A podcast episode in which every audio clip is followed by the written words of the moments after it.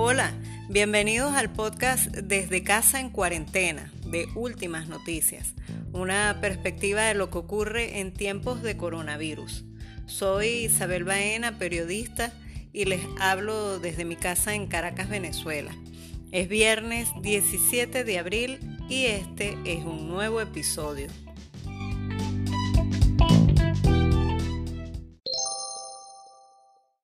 En esta ocasión conversaremos con la periodista venezolana Ana Longares, quien reside en Ecuador, en Quito, para conocer cómo vive la cuarentena. Además, consultaremos al periodista y articulista de Últimas Noticias, Ángel González, para conocer sus recomendaciones sobre libros que podemos leer durante estos días.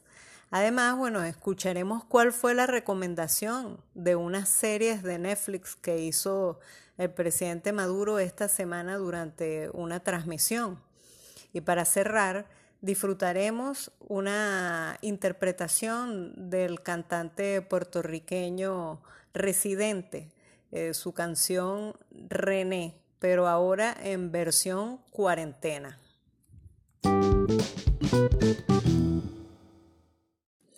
Ya cumplimos un mes de cuarentena acá en Venezuela, este pasado 16 de abril.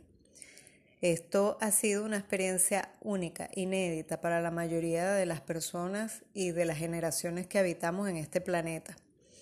Nosotros desde este podcast, desde Casa en Cuarentena, hemos venido consultando a personas en diferentes lugares para conocer su opinión y su impresión desde su lugar de confinamiento.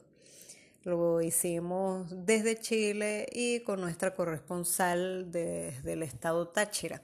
En esta oportunidad contactamos con una periodista que también es venezolana, su nombre es Ana Longares y ella vive en Ecuador. Vamos a ver qué nos puede contar de su experiencia en cuarentena desde este país. Hola Ana, ¿cómo estás? Cuéntame cómo se vive este confinamiento por el coronavirus en Ecuador. Entiendo que vives específicamente en Quito, la capital.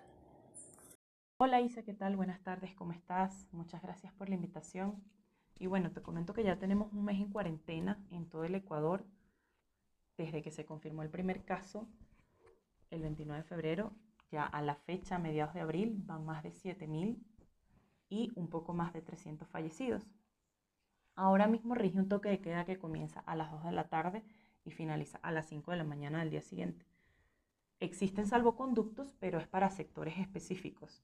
Las clases están suspendidas, al igual que la jornada laboral presencial, el transporte público y evidentemente los eventos masivos. Los locales de, de comida rápida, centros comerciales, los de diversión nocturna, evidentemente están cerrados. Lo que sí funciona son las farmacias y supermercados. Bueno, ¿cuáles son las medidas oficiales allá?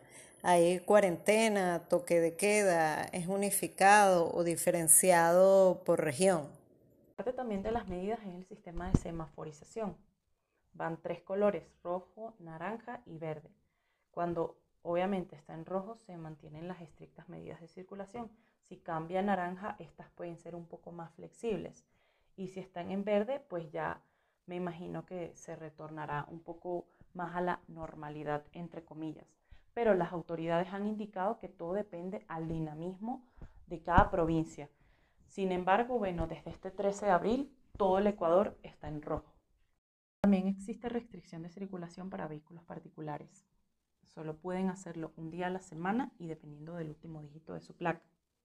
En tu caso particular, ¿cómo haces? ¿Trabajas desde casa? Tienen permisos para salir, cómo haces para comprar los alimentos, cómo se protegen, cómo es la dinámica.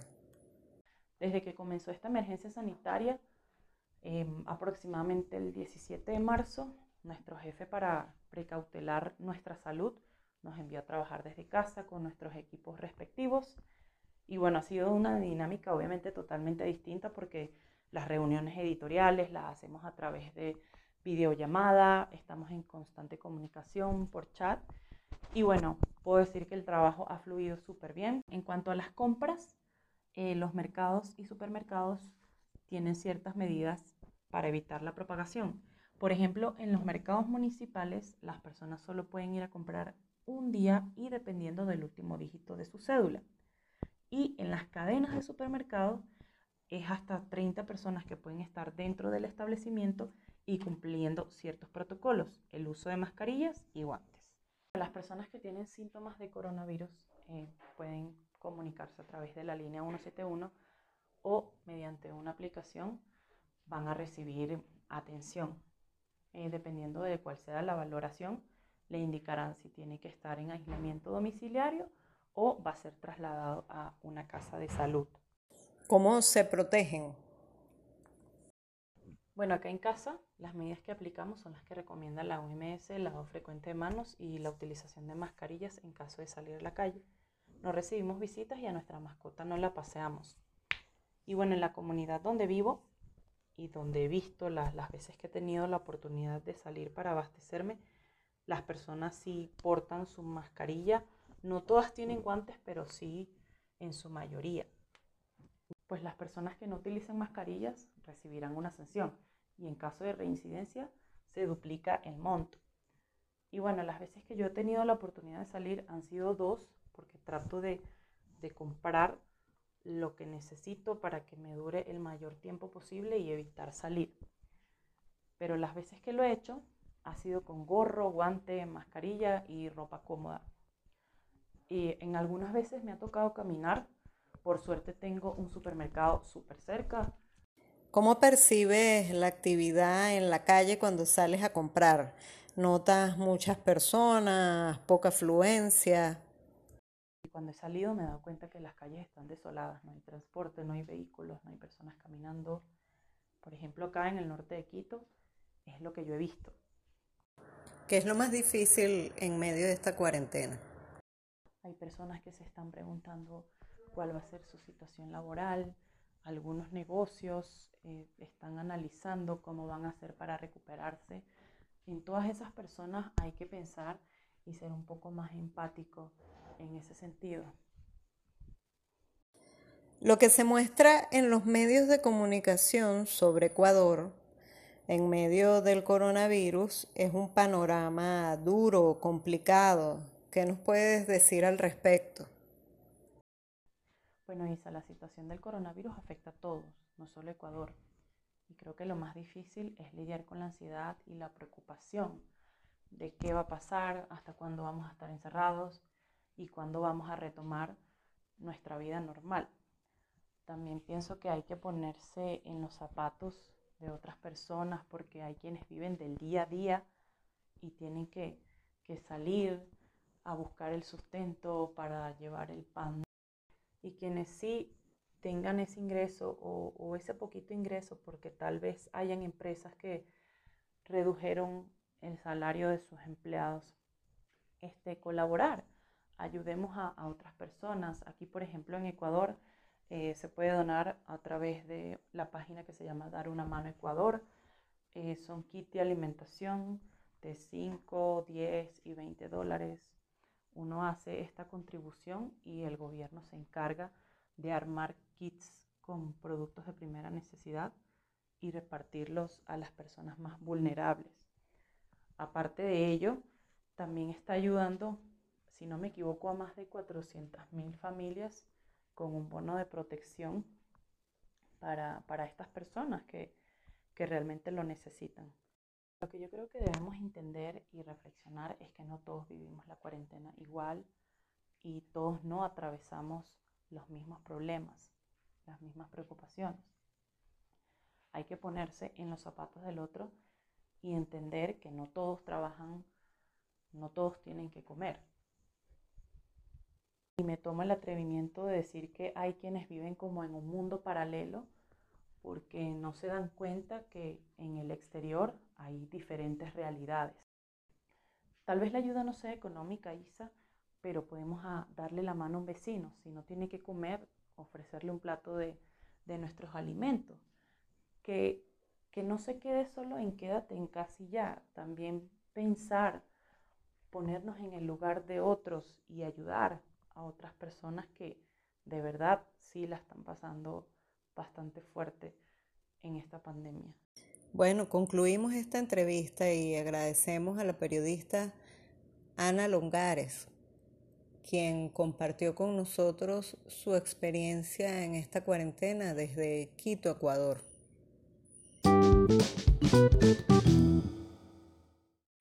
Una de las actividades que puede ayudarnos mucho para relajarnos, disfrutar y para conocer más de nosotros y nuestro mundo en este tiempo es sin duda la lectura.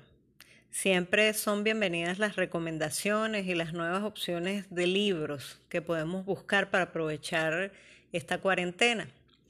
En esta oportunidad vamos a consultar al periodista Ángel González, quien también es articulista de Últimas Noticias y un apasionado del conocimiento y la lectura, para que nos recomiende buen material pertinente en esta etapa de nuestra vida.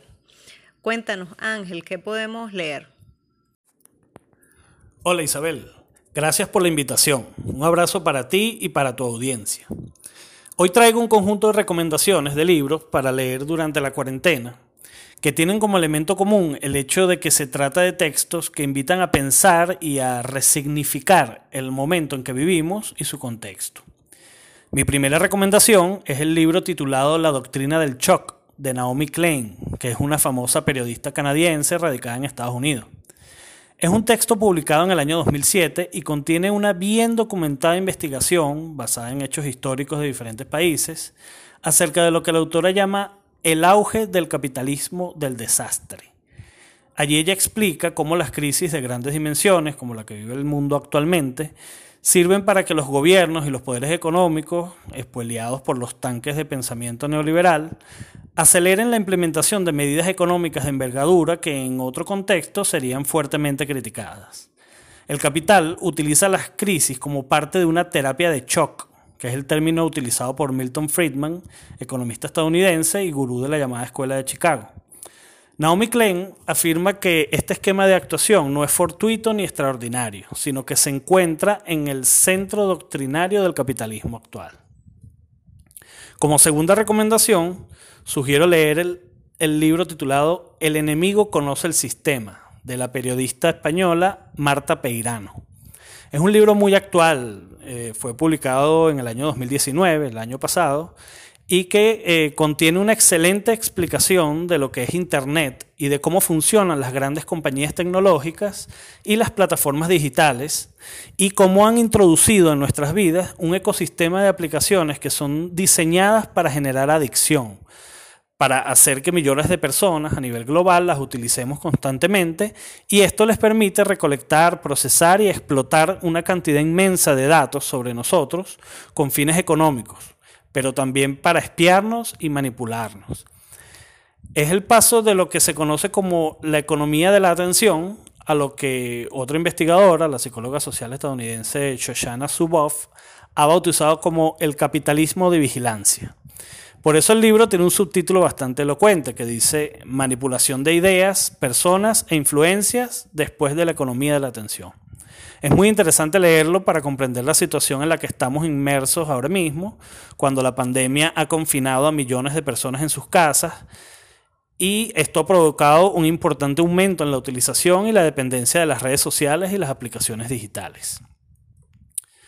El tercer libro que recomiendo es un trabajo de hace 22 años, del año 1998, pero que cobra especial vigencia para Venezuela en el contexto actual, dada la iniciativa del gobierno de Estados Unidos de vincular a los líderes del gobierno venezolano con el narcotráfico en el marco de su empeño por derrocar al presidente Nicolás Maduro.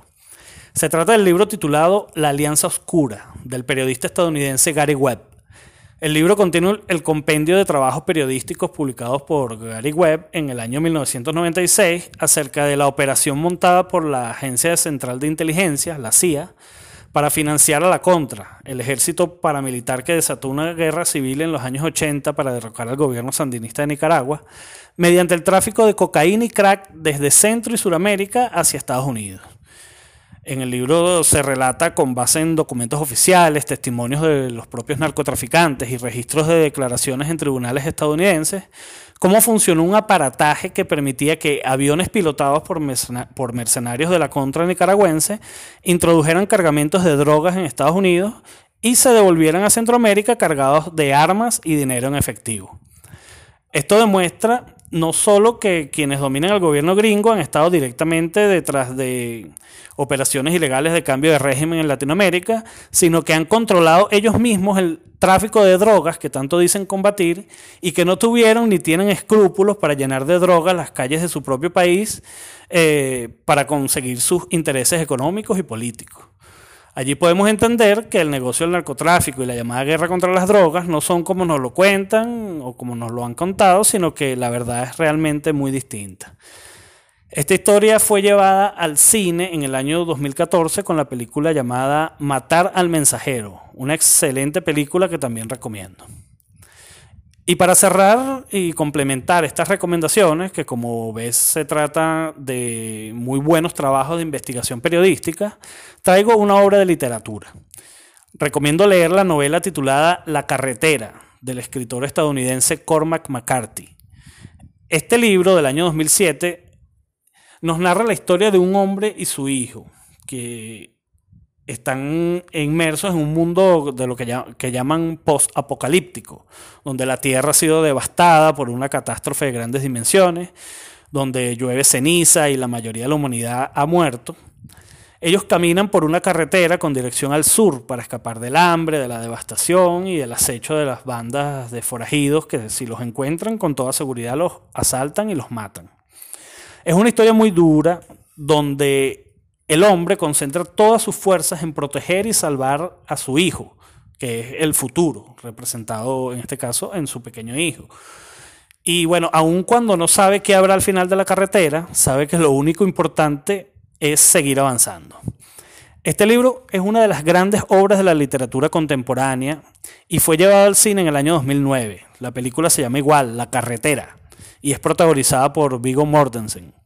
Es una muy buena película realizada con una impresionante fidelidad al texto del libro y la recomiendo también. Bueno, muchas gracias de nuevo Isabel, espero que estas sugerencias les sean de utilidad en este tiempo de confinamiento y bueno, cuídense mucho y pórtense bien.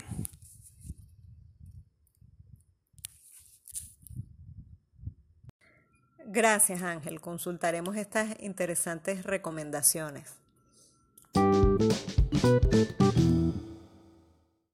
Quien también dejó unas recomendaciones para revisar durante estos días en la cuarentena fue el presidente Nicolás Maduro esta misma semana durante una transmisión.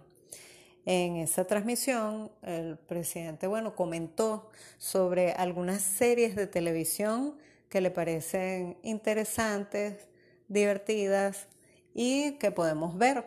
Escuchemos qué fue lo que dijo. Les recomiendo Bolívar en estos días de cuarentena. Les recomiendo la miniserie Así nos ven. Y recomiendo muy especialmente Casa de Papel, cuarta temporada. Muy buena, Casa de Papel. La vimos el fin de semana, Silly y yo me gustaría conocer a los actores y a las actrices de Casa de Papel. Son como familia de uno. Buenísimo. ¿Mm? Y ese canto de Abela Chao. Abela Chao, Abela Chao, Abela Chao, Chao, Chao. ¿Ah? Bueno, esos son estragos de la cuarentena. Daños colaterales de la cuarentena. Bueno. Bueno, y con estas opciones cerramos las recomendaciones de hoy. Son muchos los artistas nacionales y de otros países que, bueno, en medio de esta cuarentena por la pandemia del coronavirus, han estado grabando y subiendo en YouTube y redes sociales em, piezas y conciertos desde casa, una versión de cuarentena, para compartir con su público en este tiempo. Son muchas las expresiones que nosotros, bueno, queremos recoger aquí en este podcast para los diferentes gustos. En esta oportunidad le traemos el tema René, que lleva el nombre del artista puertorriqueño denominado Residente, conocido como Residente.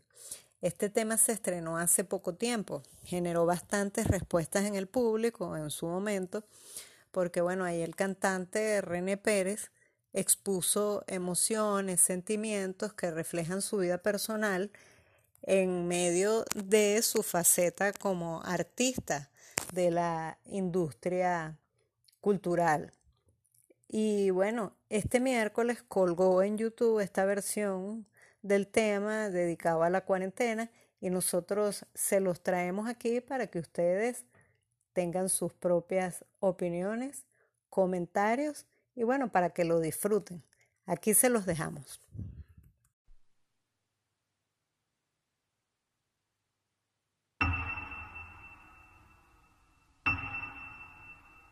René, ven, vamos a estudiar.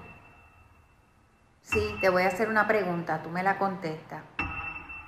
¿Con qué partes del cuerpo jugaban pelota los indios taínos? René, contéstame si es fácil. Atiéndeme, atiéndeme, mírame. ¿Con qué partes del cuerpo piensa? Jugaban pelota los indios taínos. Ya sé, te la canto y entonces así tú te la vas aprendiendo. Cabeza, rodilla, muslos y caderas, cabeza, rodilla, muslos y caderas, cabeza, rodilla, muslos y caderas, cabeza, rodilla, muslos y caderas. Desde pequeño quería ser beisbolista, no llegué así que aprendí a batear hits por encima de una pista, volví a tomar alcohol en mi despacho. Escribo bien sobrio, pero escribo mejor borracho. Cuando caigo en depresión, mis problemas se los cuento. A la ventana del avión el estrés me tiene enfermo.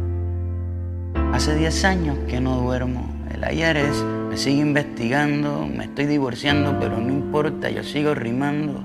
Cometo errores, pero hago lo que pueda. Aprendí a aterrizar sin ruedas y, aunque en la calle me reconocen, ya ni mis amigos me conocen. Estoy triste y me río concierto está lleno, pero yo estoy vacío. En la industria de la música todo es mentira, mi hijo tiene que comer, así que sigo de gira. Solo me queda lo que tengo, no sé para dónde voy, pero sé de dónde vengo. Me crié con Christopher, mis panas, tiramos piedras juntos, rompimos un par de ventanas, corríamos por la calle sin camiseta, en las parcelas de Trujillo, cuesta abajo en bicicleta, la bici encima del barro con un vaso de plástico en la goma para que suene como un carro. Recargábamos batería con malta india y pan con ajo. Nadie nos detenía, éramos inseparables. Hasta que un día los mataron entre cuatro policías. Mi alegría sigue rota. Se apagaron las luces en el parque de pelota. Ya no queda casi nadie aquí. A veces ya no quiero estar aquí. Me siento solo aquí, en el medio de la fiesta Quiero estar en donde nadie me molesta, quemar mi libreta, soltar mis maletas. Quiero llamar al 7550822 a ver quién contesta. Las peleas con mi padrastro, cuando perdía el control, las resolvía con él viendo un partido de béisbol. Me invitó a pelear un par de veces. Me escapé de casa un par de veces pero nunca faltó el alimento, nos defendió con música, tocando en casamiento, a veces al horno, a veces de lata y microondas, compartíamos todo, la mesa era redonda, clase media baja, nunca fuimos dueños, el préstamo del banco se robaba nuestros sueños, la cuenta de ahorro vacía, pero mami bailando flamenco nos alegraba el día. Dejó de actuar para cuidarnos a los cuatro y nos convertimos en su obra de teatro. Ella se puso nuestras botas y su vida fue de nuestros logros y nuestras derrotas. Mi padrastro se fue con otros peces. Nos mudamos de la calle 13. Me fui a buscar la suerte en un mar de paja y mi vida entera la empaqué en una caja. En la Universidad de Arte me becaron. A la mitad de mis amigos los mataron. Empecé a rapear de nuevo. Empecé a creer de nuevo. Volví, saqué un disco me comía el mundo de un mordisco. En Puerto Rico despidieron empleados, insulté al gobernador, quedó televisado, censuraron cuatro años de mi calendario. Abuela murió, no me vio tocar en el estadio. Dije todo lo que sentí. Me quieren más afuera que en mi propio país, pero aunque mis canciones las cante un alemán, quiero que me entierren en el viejo San Juan. Puede que la tristeza la disimule, pero estoy hecho de arroz con gandules y me duele No importa que el ron de la madrugada me consuele. Desde adentro de la pulpa, si la cagué a mi país, le dedico cuatro pisos de disculpa. Ya no queda casi nadie aquí. A veces ya no quiero estar aquí. Me siento solo aquí, en el medio de la fiesta. Quiero estar en donde nadie me molesta, quemar mi libreta, soltar mis maletas. Quiero llamar al 7550822 a ver quién contesta. Y si me contestan, quiero decirles que quiero volver, que quiero salir de este hotel y desaparecer. Y si me contestan, quiero decirles que quiero bajar el telón, que a veces me sube la presión, que tengo miedo que se caiga el avión, que no me importan las giras, los discos, los Grammys y que en la calle 11 quiero volver a ver el cometa Halley con mami, quiero volver a cuando mis ventanas eran de sol y me despertaba el calor, a cuando me llamaban para jugar, a cuando rapeaba sin cobrar Quiero sacar las cartas de pelota del envase, volver a robarme segunda base. En verano, en navidades, limpiar la casa con mis hermanos escuchando a Rubén Blades. Quiero volver, ir al cine en la semana, llegar a la escuela de arte en la mañana. Quiero quedarme allí, no quiero salir de allí. Quiero volver a cuando no me dejaban entrar porque me vestía mal. Quiero volver a sentir a cuando no tenía que fingir. Yo quiero volver a ser yo. Cabeza, rodilla, muslos y cadera, cabeza, rodilla, muslos y cadera, cabeza, rodilla, muslos y cadera, cabeza, rodilla, muslos y cadera, Cabeza, rodilla, muslos y cadera, cabeza, rodilla, muslos y cadera, cabeza, rodilla, muslos y cadera, cabeza, rodilla, muslos y cadera.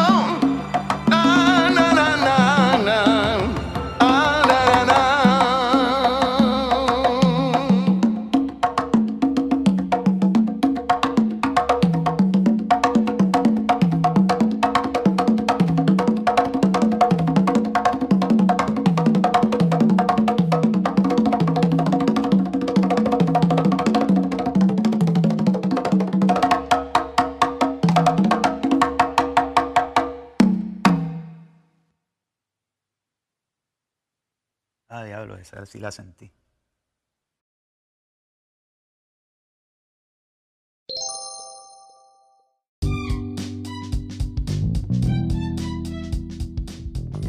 Llegamos al final de este episodio.